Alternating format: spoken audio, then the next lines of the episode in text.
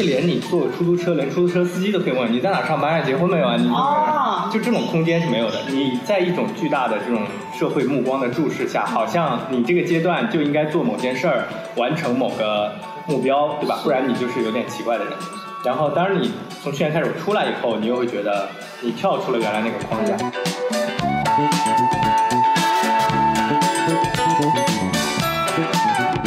你觉得 ChatGPT 将来会让谁先失业？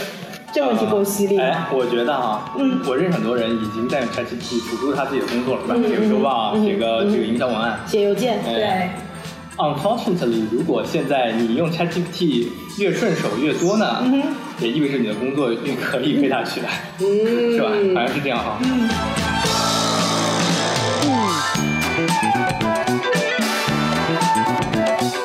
其实这种体验你都不需要专门去研习如何打坐和冥想的技巧，你只要三天，每天吃两顿饭，然后不用网络，不用手机，你很快就进入这个身心体静，然后大脑清明的这样一个状态。然后那些杂念自然就逐渐逐渐消退了，因为你没有新的输入啊，你只能消化原有的内容，那些内容很快消化完了，然后你逐渐逐渐就进入到一个很好的状态。当然，如果你要进入到更深的状态，你界定会，你需要修习到什么 mind body 的分离，如何更好的控制情绪和思考这些，那你需要花更多的时间去研习。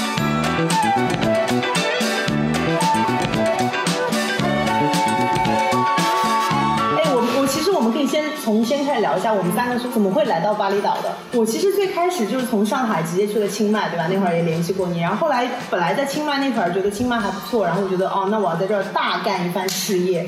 然后我那些朋友都走了之后，我觉得清迈好无聊，干什么事业？干事业我在上海待着，我又还不花钱，然后就说那来巴厘岛，来了之后觉得嗯这地方还挺妙的，这地方就是有我们我们三个都有一种共识，是这个地方有一种很强的能量场，然后人在这个地方的创造力会被激发出来。嗯，对，这是一种没有实在的感知，但是所有人都会有个感觉，就是哦耶，是，可是每个城市给你的感觉是不一样的嘛。嗯哼。嗯，他给你感觉上海或者是纽约，嗯哼。觉得你要你得过一个 decent life，、你得讲 lifestyle 是吧？嗯你要在意一下自己穿什么吧，你过什么样的生活品质吧你怎么样消费啊？你到底？嗯，这些就是当你换一个城市，我是去年先去的大理，因为去年上海的这个天下大变的情况哈，所以大概把云南所有城市转了一遍。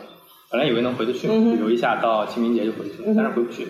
所以把云南所有城市转了一遍以后呢，你发现在大理是有一种生活的，其他地方你更像旅游打卡一样，看小红书去哪儿啊，点评吃什么呀，去完这些地方，这个城市对你的意义好像就结束。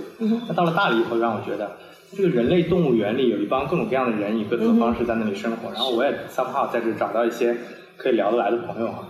我觉得原来在中国还能找到这样一个地方，既不耽误你工作，又让你有一种新的生活方式。然后后来是因为越来越多的人出来了，觉得好像啊，因为做 Web 三嘛，有一些在曼谷、清迈、巴厘岛这些地方都聚集了很多人，好来，而且又是落地签非常容易哈，好像应该过来看一看。然后来了以后发现，的确氛围还是不太一样。嗯，就你到了一个新的地方以后，第一，你失去了一种，你没有了一种原先你的你在一个熟悉的社会关系里的责任。你可以做任何事儿，没有人的目光是在你身上的，你可以做你想做的任何事儿，你可以以你任何喜欢的方式生活，是吧？第二，就是因为在这个行业里，所以其实没想到在这儿还是有挺多做事儿的人，就那种早上八点到晚上八点一直在做事儿，就是我本来以为大家来这儿应该是每天冲浪半天，然后工作半天，对吧？就是更对 chill 一点生活，但是居然有一帮人共享办公空间也要排队，然后你去了那儿发现每天从早到晚都是人，对对对，超有同感。因为我之前就是我在小红书上发了很多巴厘岛的内容，然后很多人都说为什么你的巴厘岛跟我的巴厘岛不一样？因为所有人都会觉得巴厘岛是这样，我们背后的背景。但我因为我每天去的都是共享办公空间，然后所有人都会像你讲的一样，都排队上班，然后你会发现一点钟还有人上班，虽然说一点钟是看 YouTube，但是你会发现，或者我们就没有在用游客的方式在这个城市里面晃悠。嗯，哎，我我现在，而且我现在会发自内心的觉得，你以数字游民的身份在一个城市，比你以一个游客在这个城市晃悠要好玩的多。对，因为不热。我在想说，为什么？是因为游客在这个城市里面，你期待很高吗？你期待你的一天都是五光十色、好嗨、好兴奋。然后，如果他不到你的那个好嗨、好兴奋那个点，你就会索然无味。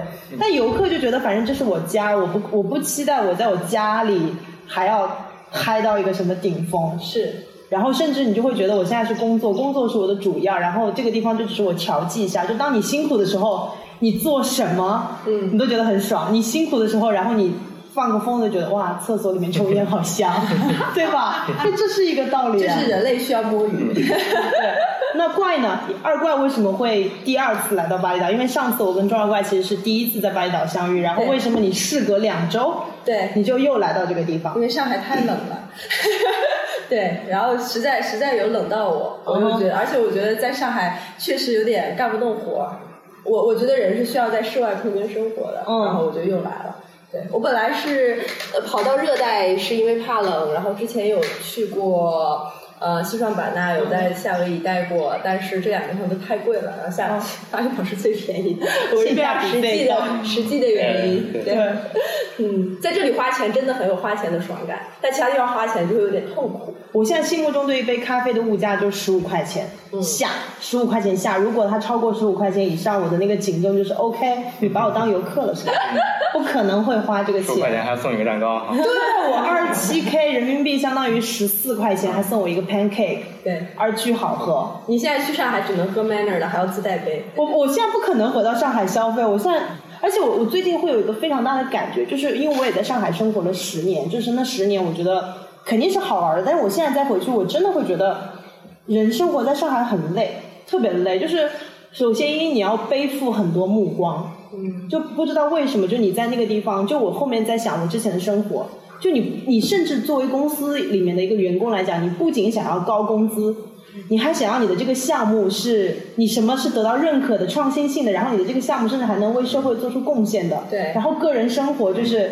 你不仅想要工作努力，你还想要嫁一个金龟婿什么之类的。因为我自己有一个非常好玩的，就是我以前工作非常忙，可能搞到十二点，在出租车上回家，我还会强迫自己刷听的。每天的 KPI 是 match 十个人，就是 match 十个人，然后我也会丢下手机，然后在出租车上睡觉。但是我如果不做坚信的话，我就会觉得心不安。就我希望我你们两个是这么认识的吗？Yeah，没有，我们两个是前同事，但是我没有在同一家公司待过。就我们拿了一个学历证书，但是我没有在校园里面遇到过。OK 对，同事 in law，对，同事一个法律上是同事。对，讲讲那具体是在哪一位 哪一个公司呢？呃，三个字的那个小红书不是拼多多，三个字的那个互联网公司，但是不是拼多多。哎，所以我现在其实很好奇，就是你会觉得你现在的人生阶段跟上个人生阶段有什么不同吗？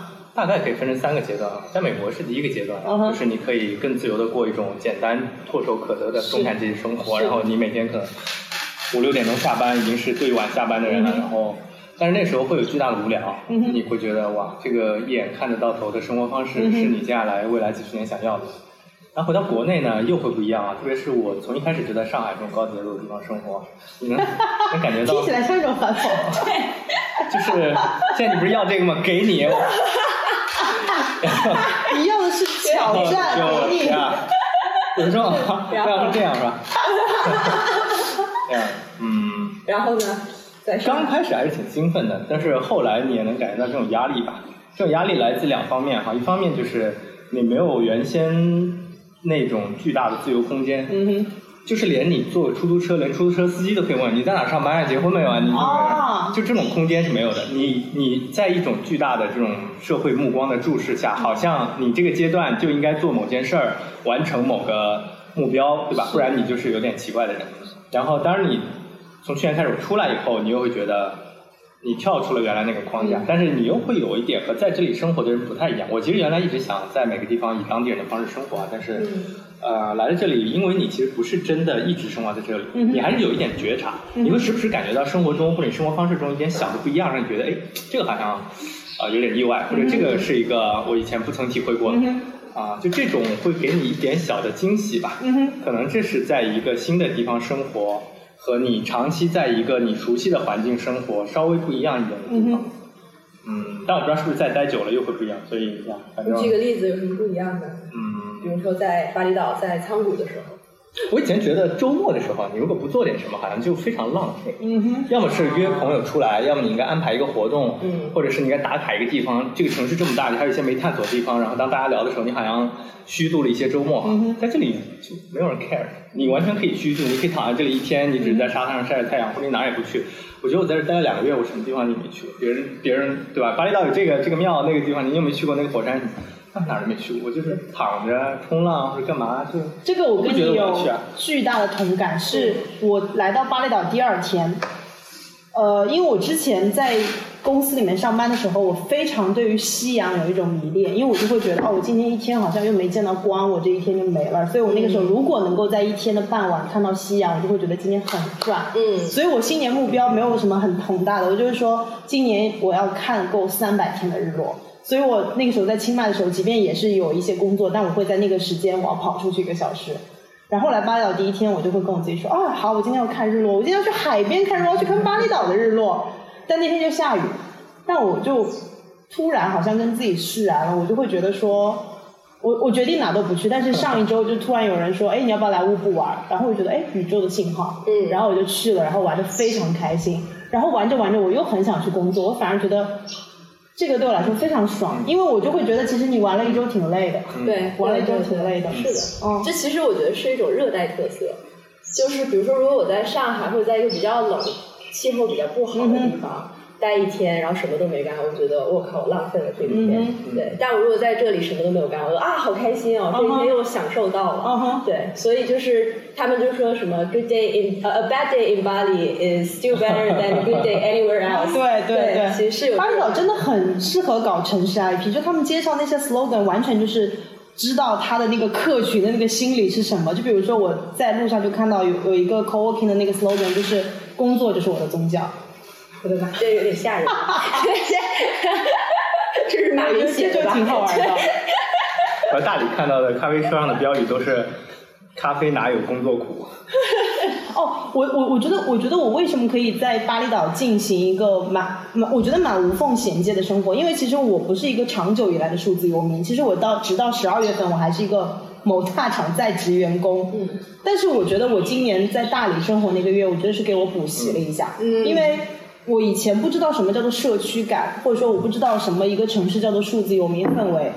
但是我在大理生活那个月，可能那个月我觉得我的状态其实也是挺丧的，不太想跟大家去 social 去玩儿，甚至我在大理一个多月没有去过酒吧，也干嘛。但是我的生活轨迹就是我每天骑电瓶车去一家固定的餐厅吃饭，吃完饭之后去一个固定的咖啡店上班。但是在这沿途当中，你会随机的给你偶遇很多人，对，然后这个人是好玩的，就是当你的社交需求不那么大的时候，这些人的出现完全满足你的社交需求。对，然后甚至认识了之后，你还可以说，哎，那明天要不要在一起来这吃饭？明天要不要一起来办公？甚至我们在咖啡店认识的小哥，然后我们还拉群，然后每天交换书单，嗯，就觉得哎，你就很 open 的在面对。对，因为纯一个人在一个新的城市生活，其实挺孤单、挺无聊的。对但是你在一个这样的城市，你就会好像是这个地方会随机给你配备一个。我觉得你在一个数字游民氛围很浓厚的城市，有点像你刷一个算法特别友好的 app，就他给你推的东西不多，但是你 OK，对满足你的需求。就现在听上去，云南是数字游民中学，然后巴厘岛什么是大学，对对对对所有人都先从这个中学出来。我觉得人需要稍微去补习一下子的对啊，因为你在云南，你觉得你不爽了，你还可以 OK，立刻马上回回上海买 man 的，对吧？”。你刚开始搭也是更像一个小的 family 或者小的社区。对，人家 literally 叫当我们？对对，就当我们一起工作的时候，大家是一起聊天、一起吃饭，甚至在非工作时间，大家也约着一起出去玩、一起去旅行，甚至一起出国旅行。是但这个阶段三号过了，当人多了以后，从几十人到几百人以后，你不得不用一种新的管理方式来让每个人协同，因为你没有办法保证当 leader 不在的时候，他应该按照他本该呃表现的方式去做决策。所以多了一种这种不管是 OKR 也好，还是周报也好，还是这种方式去、去沟通，然后你不得不把更多的时间花花在这种叫做沟通成本的东西，对吧？你要向别下面的人，你要向其他的人解释为什么我做的事情重要，你要做向上管理，告诉别人为什么我做的事儿有成绩。你花更多时间在这儿的时候，你就会有更少的这种由事情本身带来的满足感，或者创造力带来的满足感。这 unfortunately 这就是对吧？公司变大了，它就是这样 work。然后那我只能说，那我这时候我就走了，我去一个、再去一个小的公司，我只喜欢这个阶段的感觉。然后到那个时候，当然你想要一些别的东西，你愿意牺牲自己的感受、体会、时间、精力去换，但是我不喜欢。是因为对吧？因为人在不同阶段要的东西不一样。你二十多岁的时候，大家想要的都差不多，都是什么车子、香房子、车、美女。有魅力的伴侣，对对对。但是你到了 你到了一个阶段，你发现所有这些东西都是换来的，你都不要了。那你现在想要什么？我觉得我现在已经可以选择，我觉得有意义并且做起来有事情的工作，而不单纯考虑什么是短期回报最高的工作。嗯，当然你。第一，你得有这个自由做这样的选择；第二，就是你愿意做这样的选择。就现在，你就这种虽然来到巴厘岛做数字游民生活，大家觉得很爽啊，但是这明显在世俗眼光来，就是一种离经叛道的、莫名其妙的。嗯呃，你妈听了一定会骂你。瞎搞瞎搞八搞。这种生活方式，哎呀，直接想好了，这些都是你用其他东西换来的。是。我们所经历的，我们之前做的一切经验、经历、学历、知识、技能，无非是希望。当有一天我有的选的时候，我手里有更多选择。嗯嗯，所以我觉得挺好。我就当我想到，其实我也有很多选择，我也可以回去，不回去，我可以继续待在这儿，我可以做各种各样的工作，甚至我可以换个城市工作。有这种选择的感觉，就让我觉得挺爽的啊！即使我不选，是哎，我觉得人是这样，因为当我十二月份决定从厂里面毕业的时候，其实我也挺害怕的，因为我第一次做这样的选择。但我那个时候就告诉我自己。我把我存款花完了，大不了回去再搞进一个公司骗钱呗。对，所以那个时候觉得还还可以，就当出来旅游，然后就发现上了路之后就发现有点着迷，因为我现在其实最着迷的两件事就是不再背负任何人的目光，因为我其实本质上是一个讨好型人格，就我会我一像上次跟二怪讲，我觉得我过去十年一直在为别人活，当然这话是非常自私的说法，就是因为你在为别人而活的时候，你自己也得到了不错的结果，在曾经那个阶段，我很享受那种。感觉就是说，哦，我今天做了一个什么事儿，我的团队都很需要我，我真的觉得我好爽。但我现在觉得我自己要爽，我我现在就想要我自己爽，其他我都不管。而且，甚至我昨天我们在聊一个网红的时候，我甚至还想到一件事，就是在做自媒体或者说你做个人 IP 的时候，我觉得虽然说小红书的精神基层逻辑是说利他，就你在做一件事情的时候，我在想说，哦，这个事情怎么样让他有帮助。但我觉得这件事是不 work 的，就当你在做一件事，你先为了你自己爽，这个才是最真的，那个路才不会偏的。因为你要假定你的这个内容是利他的，所以你其实是假定一个人他想要你的东西，但是也许他根本不想要这个东西，但是你就是让自己爽。对我完全无法利他，我我一点都不能利他。所以我最近的路就是那种，我就是说我自己想爽的话，这就像伴侣啊。对啊，就伴侣就说哦，我为了你好，然后这就会有很多的冲突，为日后的累积。是，但是今天我就是要为了我自己爽。对，我做任何的选择，我是心甘情愿，我爱你。嗯嗯，因为我想看到你快乐，所以我为你付出。所以这还挺重要。我觉得人三步话要学的自私一点。当然，如果自私一点，感觉这个世界其实会运转的更有效率。不然的话，有太多人情背负在身上了。是的，嗯。就是我突然就是又回到上海，没有在拉踩，就是 我觉得上海依然是我的家乡，我还是会回去。但是我真的就是最近有一个非常大的感悟，就是在上海怎么有那么多的规矩啊？就是你 OOTD，你为了要跻身于那个生活方式，你要把自己变得不像自己。对，甚至我那天有个播客下面有一期留言，我觉得特别好玩，就是我们俩在聊，我我在开玩笑说啊，在上海必须搞 OOTD 什么的。然后我在想说，大城市的人为什么热衷于 OOTD，热衷于打扮这件事？是因为本身那样的生活是非常无聊的、常规化的，所以你必须要在生活当中搞出那些小点缀来让你让你来稍微嗨一下，来买东西来稍微嗨一下。可是当你的生活是平静的，或者说，我觉得我现在其实是平静以上的愉悦，没有说非常嗨，但是是平静以上的愉悦，所以我不需要什么 OTD，我觉得我每天都挺小确幸的。它是一种。它是一种 NFT pass，你知道吗？就是你得拿了这个东西，你才进入这个 community，大家才觉得你是我们一伙的。哦，是是，你得有这个，不管它是某种包，还是某种表，还是某种车，就是它是一个 community pass。你有了这个，你才属于这个群体的一员，大家才把你当自己人，大家才有的聊，大家才会跟你建立这种社交关系。你既然身处在那个巨大的社会关系里，你就需要这些，因为人就是靠划分越来越小的群体来建立这种归属感。我们是朋友，而你是和我们之外的人。对。但是我觉得，如果他作为一个选择，其实也还好，因为我作为一个爱卷的人，然后我喜欢搞 OOTD 的人，就是我会在这边自然的生活，比如说一个月，然后我回上海有两周，然后我就开始疯狂的搞头发、搞眼睫毛，然后搞 OOTD，然后去喝下午茶。就是你知道你是可以 go back and forth 的，你不只是说哦，我只拥有这一种生活，我有很多种，我可以在中间跳来跳去。那样你在想在在就算在玩 OOTD，在玩 Party，在玩 Recognition 那个游戏的时候，你也会觉得我只是在玩而已。我我能理解这种心态，这就像是呃，扮演，嗯，这就像是一种 pick your battle 的感觉。你你有一个这个战场之外的另一个地方，对，就是我怎么说呢？你虽然比我有钱，但我比你长得好看。哎，就你虽然比我长得好看，但我比你聪明。对对对，你虽然比我聪明，但是我比如背景比你好，或者女朋友比你好看之类的。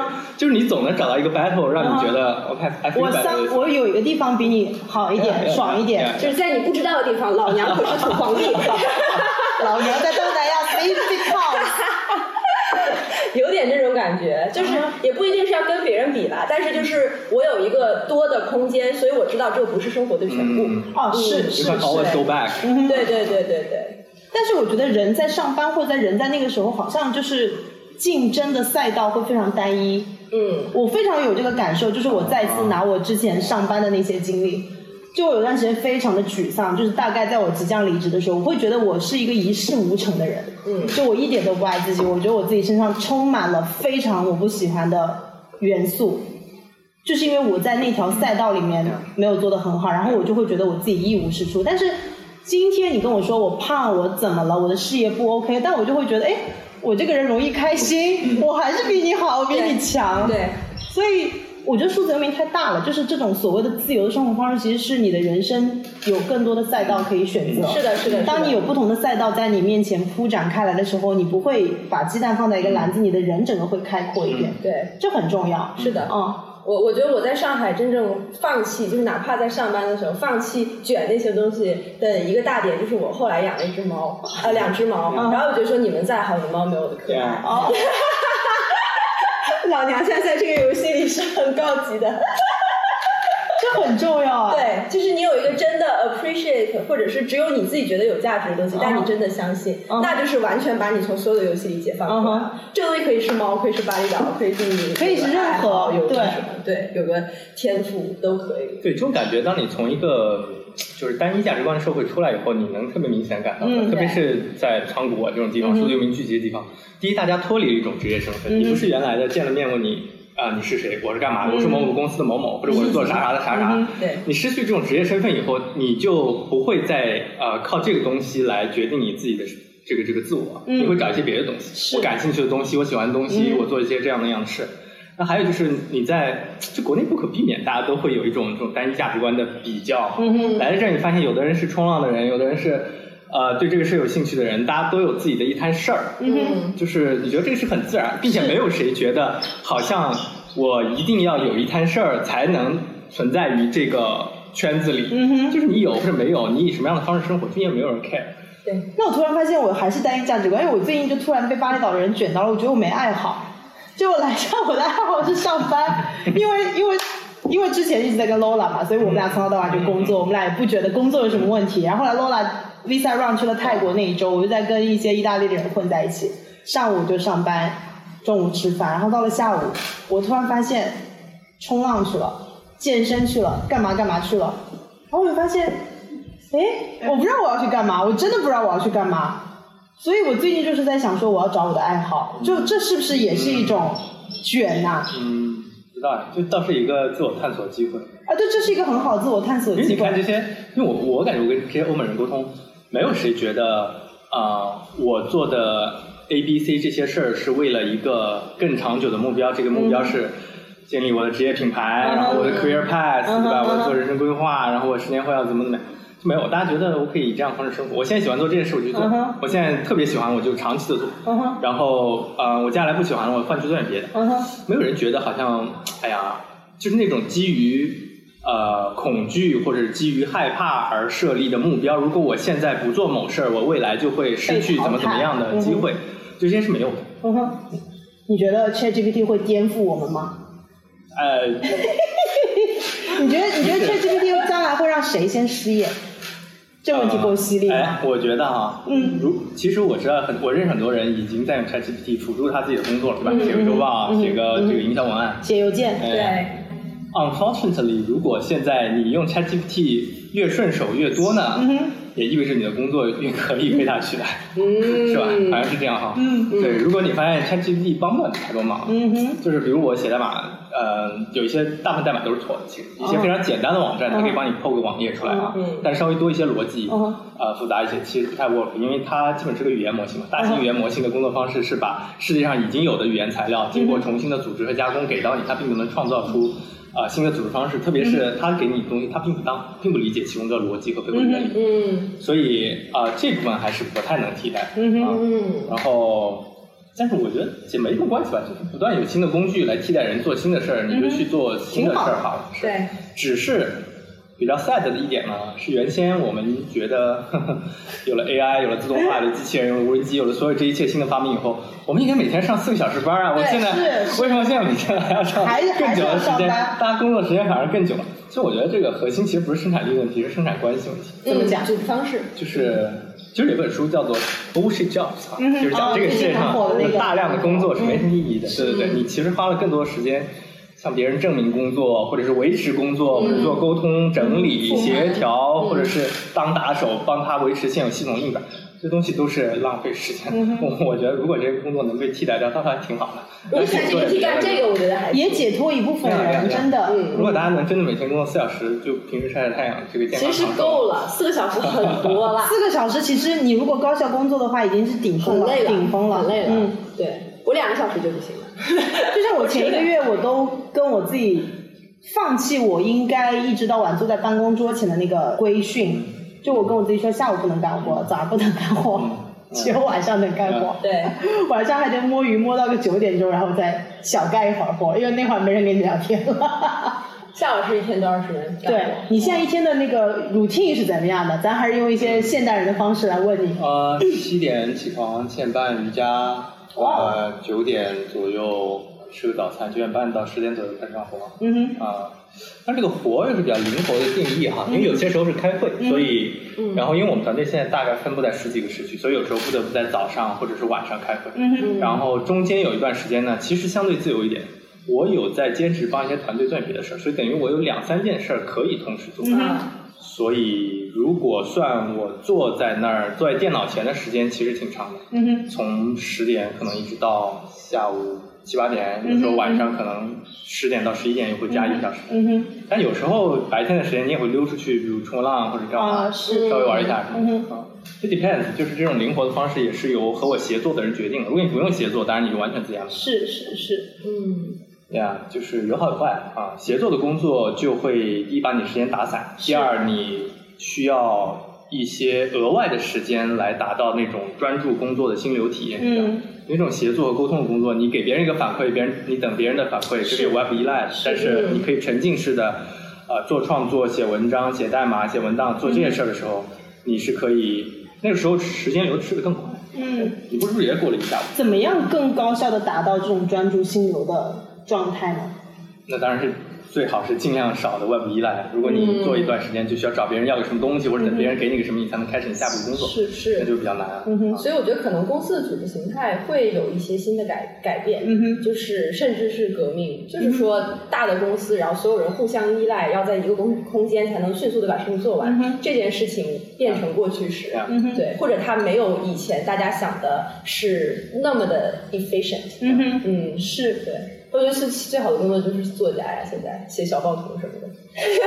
对，也不是最好啦，就是最 efficient，因为这个事情你可以一个人做，嗯对，或者是你自己做视频剪视频，或者是你自己做一个网站，自己做一、嗯一摊事儿，嗯或者是说很少的人就可以把这件事情做好。是因为我前一个月有一半时间在做这件事情，我能够感觉到是，譬如说我现在看起来是在发呆，然后我坐在摩托车上，其实我在想这件事是在怎么做，然后看似在这样漫游目的的走，但是我等我回到家之后，其实该有的东西都在这里了。对，这个对我来说其实还挺爽的，但我现在又厌弃这种方式了，就我觉得我一个人做这东西有点无聊了。就是，所以现在就又在想说，我要跟谁做一种协作的方式？对因为我会觉得，对我来讲说协作很，重要。嗯，就对我来讲，其实协作对我来说还是挺重要，因为我很怕辜负别人。嗯就因为你看，我现在其实说在这没信号，也还是有微弱信号。我昨天在我的那个粉丝群里、读者群里面说，周一我必须发一个东西，然后昨天晚上别人说东西呢，然后我说没信号，没信号。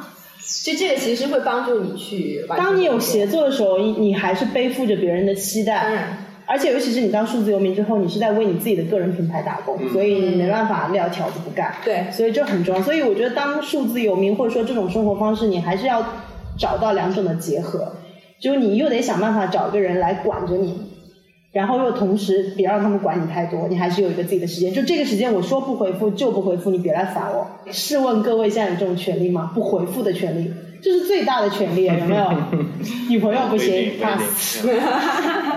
真没有，真没有，真没有很难。但是我是有把我的那个微信的状态改成微信无提醒，请留言。嗯哼。对，就是确实就是大部分的微信我都是没有提醒的，这样就是我至少可以无限的拉长这个时间。嗯我有很多一个月前的信息到现在还没有回。嗯哼。对，但是就是对方就会知道我就是这样的。嗯嗯，嗯我也是，我除了当然我工作上的邮件和消息是比较及时，因为我工作内容已经就是写上，但是微信我也是提醒关掉。是的，是的，哎是的。你这这也是我回国以后特别强的感觉啊，就是自从一二年到一三年，微信成这样一个东西以后，你是永远在线的。对所有人假设你是永远在线，你需要永远 responsive。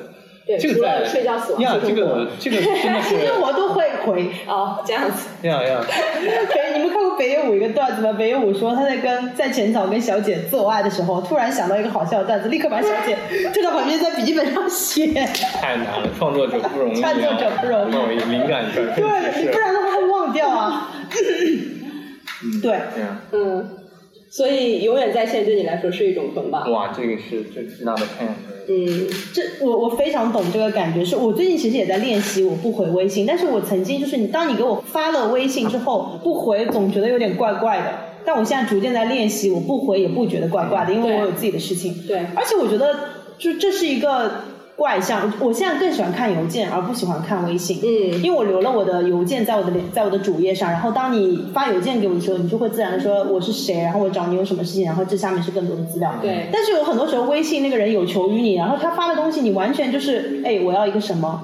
我心想说我不知道你的项目背景什么，然后我也不知道你要什么，我怎么对。我还得一来二去的说啊，那你要什么？如果你真的想帮他，被迫写作了，本来被迫是一个协作了。单单体的就可以完成是，然后甚至就是说，他让我连接另一个人，然后他那个文案可能写的还不是那么的友善，对。然后我还得说你能不能再加一个那个，对对对对，是的，是的。呀，就我现在远程工作以后也会，因为我也有一份工作呢，需要帮大家更好的远程现在的团队，所以我就会看那些长期远程工作的团队啊，比如像 GitLab 或者是一些公司，可能它有一千个员工，也是纳斯达克上市公司，全部远程。那这个怎么 work 呢？最重要的一点就是去强调，呃，叫做 asynchronous communication，这个这个叫异步沟通。嗯，就是大家尽量不要非要找一个什么事儿，通过 IM 发消息等你回，或者是约一个同时的会，这八个人必须同时到场一起聊。大家尽量，比如把需要沟通的事儿在文档里写好，在文档下面大家异步的发评论，对。你不需要同时所有人都在线，你发完一个等他立刻回复你是吧？嗯。然后并且开会的时候也可以尽量的把大家要讨论的内容先写下来，嗯大家有一些事儿就不需要再花时间同时存在在这个会议或者这个空间里面是的。一起看，你就看就好。然后你有真的问题，大家只做真的需要及时讨论问题的部分，嗯，尽量少的去不要拉齐所有人的时间，因为当分布式远程的时候，这个的确很难啊。的确很对复杂，对对是。尤其又夹着时区，又不在一个空间，是的这是一个非常大的问题。我现在当了数字游民之后，理解了之前老师会说什么，你一个人迟到一分钟，就是浪费了四十个人四十分钟的时间。确实是这样。确实是这样，真的。但是我我前几天在乌布，因为我突然发现我的手机只有在仓库有信号，在乌布没信号。但那几天我过得特别爽。我现在手机没信号，你能拿我怎么办？嗯嗯，然后你也不要期待我一直在那，我的手机就是没信号，你别烦我。嗯，我觉得还挺好的，就有的时候把你自己抽离几天还挺不错的。对，但前提是你对吧？嗯哎、我很想知道你在清迈参加那个十日禅修内观营的感受。对，因为我听说很久了，然后去清迈是一个比较好的机会。基本就是你找一个当地的庙，嗯哼然后只要他那里还有空的呃这个位子，你就可以去。但是清迈实在是特别火的一个禅修中心，所以大的几个国际禅修中心全都满了，可能是预定到一个月以后，所以我只找了一个庙，叫做呃乌蒙吧乌蒙寺，然后去到那儿以后，啊、我就问他有没有空间，他就告诉你明天可以来。嗯，所以那是一个十天到十十一天，我待了十一天吧，十一天的完全把你从这个世界 unplug 的一个体验，就是你不用手机，不用网络，然后大家相互之间也不说话，每天吃两顿饭，过午不食。其实这种体验你都不需要专门去研习如何打坐和冥想的技巧，你只要三天。每天吃两顿饭，然后不用网络，不用手机，你很快就进入这个身心体静，然后大脑清明的这样一个状态。然后那些杂念自然就逐渐逐渐消退了，因为你没有新的输入啊，你只能消化原有的内容，那些内容很快消化完了，然后你逐渐逐渐就就进入到一个很好的状态。当然，如果你要进入到更深的状态，那界定会，你需要修习到什么 mind 和 body 的分离，你会更好的控制情绪和思考这些，那你需要花更多的时间去研习了。但是如果只是清清脑子你自己在家也可以做，你把网断了，电断了，那普通人在家不可能会做 这，是是对吧主？要还是人在巨大社会关系中，总有东西要把你拉回来。是对对对。所以你在那个三天，譬如说你有一个痛苦吗？还是你非常无缝的就进入到那种哦很很清楚有啊有啊的感觉？，你你简单讲就是，当你有期待，你就会痛苦。怎么讲？呃，因为你总会觉得，好像我应该达到这样的状态才是对的，才是好的，才是这个旅这个十天的旅程才是值得的。哦是，但是如果你达不到的时候怎么办呢？嗯哼所以这就是那种你总有一种想要的东西哈，嗯你得到了你就呃无聊，你得不到你就痛苦，嗯所以总在这相互之间摇摆。啊是呀呀呀！到那个地方，你所有的休息其实就是怎么样。嗯，不是为了达到某种我应该达到的状态，而是你不去想这些，而是你从这种想要的呃欲念中脱离开来。当然，十天能给你的也比较有限，但是我觉得它给我的就是，它让我意识到这个世界有一种有一种方法吧。当我需要更平静的自己，或者从某种巨大的情绪中脱离，或者怎么样更好的控制自己身体和意念的时候，这种方法在那儿，我可以用它，嗯，而不是以前你只能漫无目的的去找。不知道，可能是食物、酒精、伴侣、无意义的性，或者是各种各样的事儿，去填补自己心里巨大的空，是吧？但是现在有这么一个方法在那儿，如果你想用，你就去学，你就去练，去用。呃，这是十天给我最大的变化。有一个 toolkit，呀，就我以前就知道有就有这么一个内观营存在，然后我那个时候就会跟我朋友讲说，如果把我放到那个地方，我可能会死掉，我会自杀，因为我真的是一个非常有表达欲的人，然后我也很希望跟人连接。但我在巴厘岛这个月，我突然发现，当你发呆或干嘛的时候，当你清空你的一部分的脑容量，就有点像你的大脑是一个大脑，当你把网页关掉很多，你只有留一个网页，然后那个网页的效果非常好，就是加速会非，你看 4K 的图片，那个 4K 会非常清晰。就是 Eat Free Love 有个台词，就是当你清空大脑的时候，上帝会 rush in。嗯，所以我就觉得哇，当我去一个内观营，然后我真的是把我的大脑清清空，因为你很多时候你是在很努力的在想说这件事要怎么做，哎呦，我这是解法是什么？当你清空的时候，其实因为我记得我在仓谷那一个月有很多我的想法，不是我去想的。就是我在那发呆，然后我突然有一个、啊那个想法是这样进来，就是说，哎，你为什么不这样做？嗯就不是我电脑想说，好，我要这样做，它是这样的，我就觉得哇，好神奇，是好像是上帝的手把那个脑子这样扔进来，所以我就觉得哦，真的，你清空你的脑袋，如果有这么神奇的事情发生的话，那我要去实践一下。嗯，嗯，这样的话就有点像帮大脑搞了一个三六零，搞了一个什么加速器，加速一下。虽然还是一个功利的想法，但我觉得我应该蛮想去试一下。值得试一试，值得试一试在全球大部分地方和国家都有这样阐述的。乌布就有啊，乌布肯定有。嗯就去报就好，而且免费而且它的设计理念就叫做为了钱的时候我就去。就为了不能让你有 ego。如果你付了钱，你总总会觉得，那我消费了是吧？那凭什么这里条件这么差呀？啊我要吃的更好。现在没有，所有这些都是 run by donation。所有都是所有，对对对，而且不是任何人都可以 donate 哦，你必须上了这个营，上过这个课，啊你才有资格 donate。哦，感觉是把那个善念在扩大分享的感觉。所以这个意思就是那种七八千的内观营都不是非常正常。但 国内有很多是要收钱的。对对对对，哎呀，咱中国国情不一样呀。嗯 我其实最开始抱着的心态没有任何，我就是来旅游。我跟我自己说，就旅游，你不要有任何期待。但是现在觉得有点有点上瘾，有点小上瘾，因为你发现你可以自己掌控你的自己的大部分。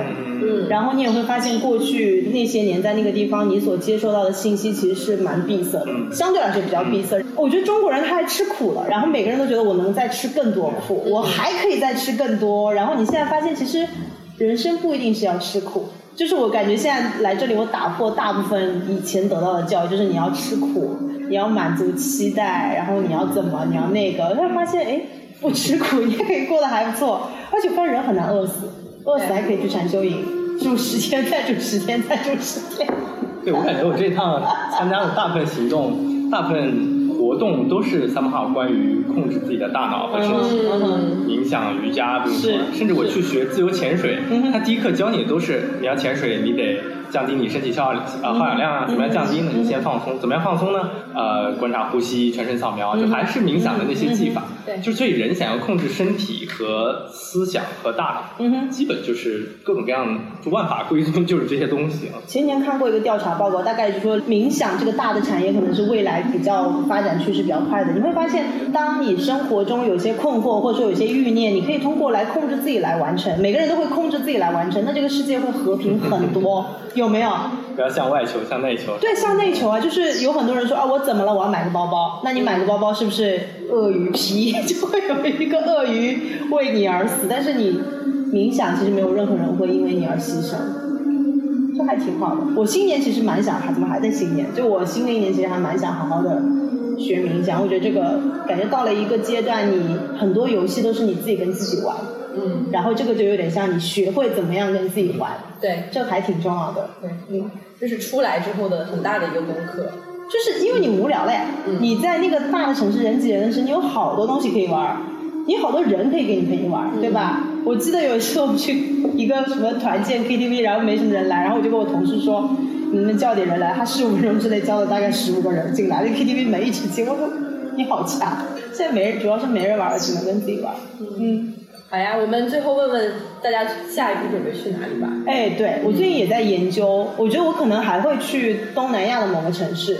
然后，如果不是去东南亚，可能会去澳洲或者去欧洲。然后也在探索，而且我我觉得我那天有被 Samuel 的我们场外的观众的一个信息所影响到，就是你不用制定规划，你先去到一个地方，然后你就问当地的旅行者，哎，你要去哪儿？然后有什么地方好玩？他们那个信息是一手资料，嗯，就是你去知道那些信息，比你自己做规划要简单的多。因为你很多时候你自己做规划觉得很复杂，然后你会卡在规划那一步，对，没必要。我觉得先出来会比做规划重要的多。嗯，所以我的下个计划其实没有计划。嗯，因为我的下个计划本来是要去马来西亚，然后现在也没再去。对，我没有计划。嗯，你呢？我我可能会去北美出趟差，然后之后。要么在美国待一阵儿，要么去南美。嗯哼，因为大家都说南美是个超棒的地方。是是是，我甚至都想学西语。啊耶是的，就有两种语言我也蛮想学，一种是西语，当你学了以后，你能解锁一片大的区域，对吧？是的，美。是的。然后还有就是可能会想学日语，然后日语就很小一个区域。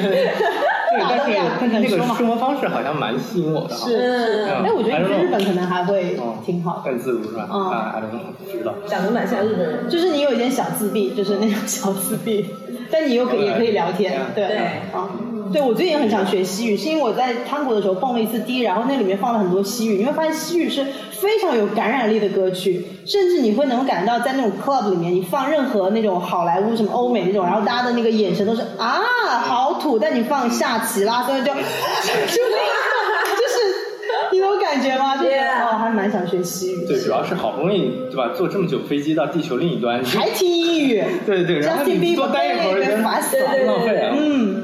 所以你是想有可能去南美、北美，回上海，回家再戴一 回家接接睫毛、搞搞头发，再来，对对对，一直 keep 住那个美貌。是的，是的，是的，每隔一段时间要回去一下，然后再去下一个地方，然后再回去。需要，需要，需要，是需要一个大本营啊！我那天在路上认识一个姐，她我就跟她说，我接下来可能就想这样跑跑跑。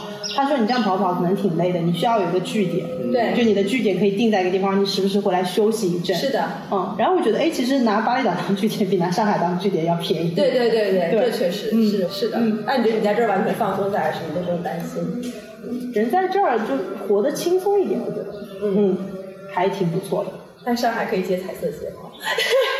嗯，最近就最近在这有点热，我突然觉得哦想去上海就凉快几天，穿春天的衣服凉快几天，在路上骑自行车。是我现在发现了，就是没有地方是完美的，但是一直在动的状态是好的。嗯所以就是你在哪个地方待久了，你都会觉得有点烦，嗯都会觉得看厌。要要动一动，要动对，一定要动。嗯然后你每次如果经常动的话，你就发现每个地方都很好。嗯嗯，这个是我的解决方哎，案。你你说不定可以在这搞个彩色睫毛的生意，还把你签证搞定以后。我是准备去美国搞啦，你不要把 不要在东南亚搞劳动力生意。对对，肯定是要去美国搞呀。可以可以可以。对对对，在这里招一些合伙人什么的，有钱有手艺的。我真我们也没有在给大家兜售这种生活方式，就是因为如因为我知道，就我只比如说。推荐。对对对，就是因为我很多朋友，就是有很多网络上的人，就是说啊，我也要这样做。但是我看了一下那些内容，或者说我知道这个人是怎么长大的，他的生活方式，我就觉得你你完全不可能过这样的生活方式。你就就每个人都有每个人不同的路要走，对就这样就可以了。然后大家就不要挤在一条赛道里面，大家十个泳池，大家都分散自己玩儿。对我就想跟小朋友玩小皮球，我觉得你最烦我。嗯是，对就这样。对，OOTD 也蛮好的。OK，那我们今天就先聊到这儿，拜拜。聊到这儿拜拜拜拜。